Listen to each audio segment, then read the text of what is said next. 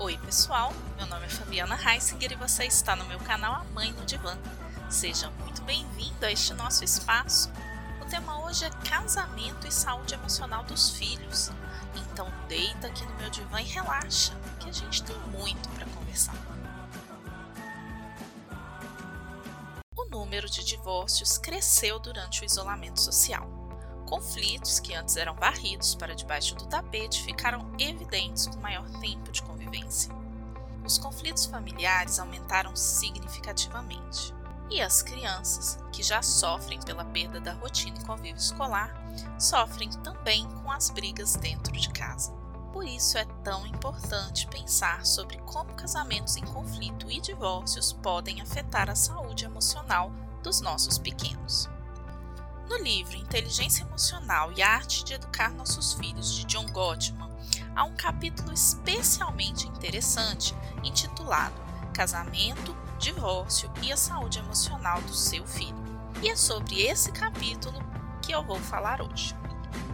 Vamos começar ressaltando que a questão central não é ser casado, separado ou divorciado, mas a forma como os pais se tratam. Se há hostilidade e desprezo, certamente há sofrimento para as crianças. Segundo Gottman, o clima de um relacionamento conjugal gera uma espécie de ecologia emocional para os filhos. Assim como uma árvore é afetada pela qualidade do ar, da água e do solo no meio ambiente dela, a saúde emocional da criança é determinada pela qualidade dos relacionamentos íntimos que a cercam. O relacionamento conjugal dos pais, então, influencia as atitudes dos filhos, as suas realizações, sua capacidade de se relacionar e de se regular as emoções. Em geral, quando os pais se dão bem, a inteligência emocional dos filhos desabrocha. Mas os filhos que constantemente presenciam as desavenças dos pais correm graves riscos.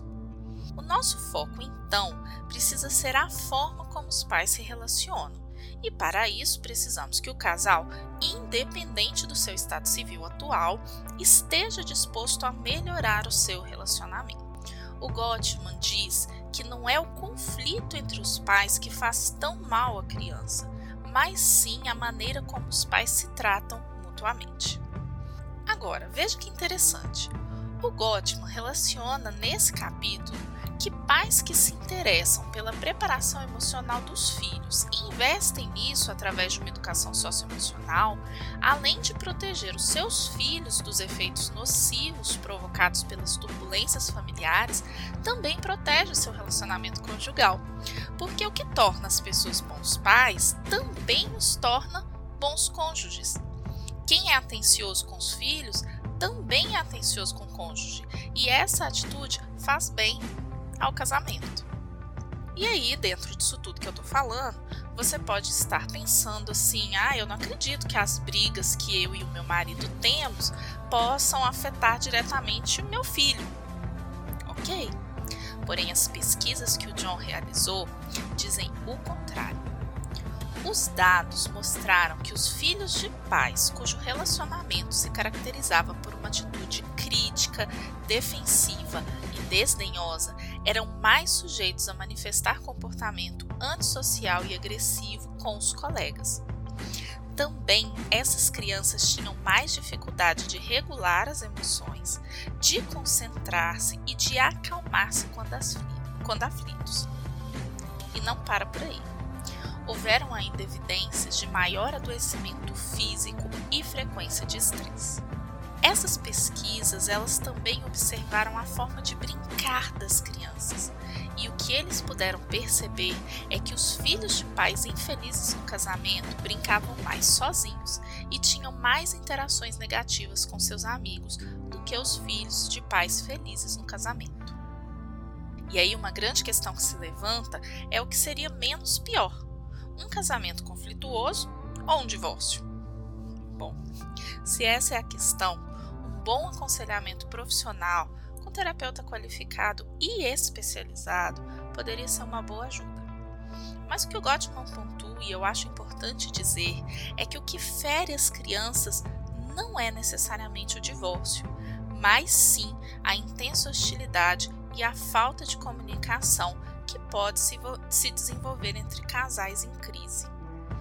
Também é interessante observar que nesses momentos de crise e iminência ou concretização de um divórcio, os pais podem estar tão sobrecarregados e esgotados com seus problemas conjugais que acabem por ter menos tempo e energia para dedicar aos filhos, e isso resulta numa certa negligência educacional.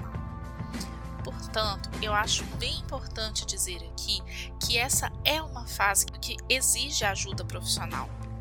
Um bom psicólogo pode ajudar as pessoas envolvidas a compreender melhor suas emoções, seus sentimentos e auxiliar a família numa convivência melhor e também, claro, num desfecho que seja mais saudável para todos. Alguns casais, nesse ponto, podem compreender de forma errada que a saída viável seria então esconder dos filhos os desentendimentos. E aí eu já ressalto que a ideia não é bacana. Raiva, discussões são componentes normais de uma relação afetiva, certo? A chave para um relacionamento feliz está muito mais em expressar abertamente as suas diferenças e trabalhá-las. Vamos lembrar que é importante saber lidar com emoções desagradáveis como raiva, tristeza e medo. Aceitar essas emoções em nós nos torna mais aptos a ensinar aos nossos filhos a lidar com estes sentimentos. Os nossos filhos, eles também precisam aprender a gerenciar conflitos. E eles aprendem isso observando como os adultos fazem. Dessa forma, presenciar conflitos não é um problema desde que os pais discutam de forma respeitosa e com foco no entendimento. Se os pais administram seu conflito conjugal para torná-lo um exemplo mais positivo do que negativo para a criança, então elas podem aprender preciosas lições. Como parte da pesquisa de longo prazo que o Gottman e a sua equipe realizou sobre a família e as emoções, eles descobriram que casais infelizes no casamento ou fadados a se divorciar, entravam numa espiral degenerativa das interações, emoções e atitudes que levava então ao fim do casamento. Essa derrocada acontecia em quatro etapas previsíveis que ele chamou dos quatro cavaleiros do Apocalipse. Cada cavaleiro, dentro dessa teoria, prepara o terreno para o seguinte, desgastando assim a comunicação e fazendo com que os cônjuges atentem cada vez mais para as falhas um do outro e do casamento. Esses quatro cavaleiros, em ordem de perigo para o relacionamento, são crítica, desdém, atitude defensiva e obstrucionismo.